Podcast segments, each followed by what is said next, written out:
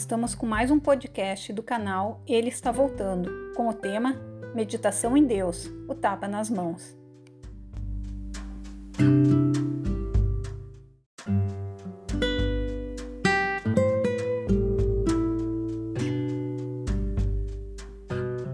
Meditação em Deus, o tapa nas mãos.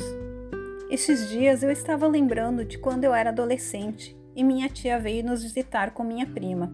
Na época, ela era um pouco mais que um bebê. Nessa ocasião, estava brincando na sala, enquanto conversávamos, minha mãe, eu e minha tia.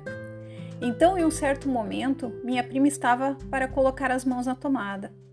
Foi então que, o ímpeto de protegê-la de um choque, o que poderia ser fatal, lhe dei um tapa nas mãos, provocando assim seu choro imediato e o olhar reprovador de minha tia.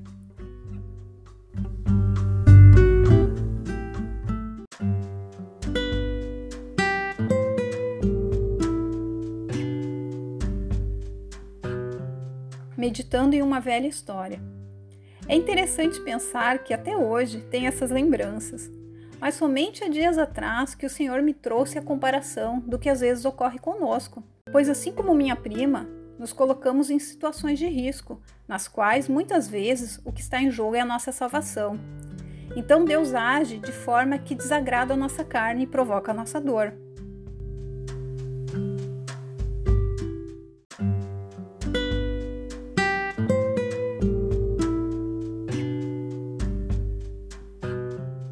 Vezes agimos como bebês espirituais. Choramos, nos ressentimos, murmuramos.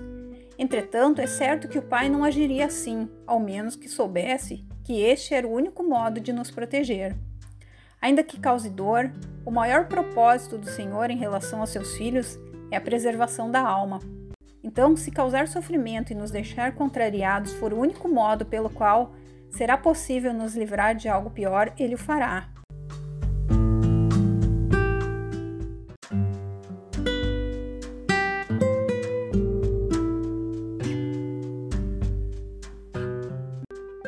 Meditação, fixando os olhos e a mente no ponto certo. Se nos voltarmos para a dor, poderemos nos desgostar das atitudes de Deus. Porém, se fixarmos os olhos em Sua palavra e meditarmos sobre ela, veremos que a Sua vontade é sempre boa, perfeita e agradável. Por isso, precisamos aprender com o Espírito Santo a ter uma visão espiritual das circunstâncias. Pois a Bíblia nos fala: mantenha o pensamento nas coisas do alto e não nas coisas terrenas. Colossenses 3:2. Enfim, é primordial mantermos a mente e o coração em constante meditação na palavra e em comunhão com Deus. Uma vez que é Ele quem nos revela a verdade, devemos estar conscientes da Sua presença e continuação em nossas vidas. Posto que estou convencido de que aquele que começou a boa obra em vocês vai completá-la até o dia de Cristo Jesus. Filipenses 1:6.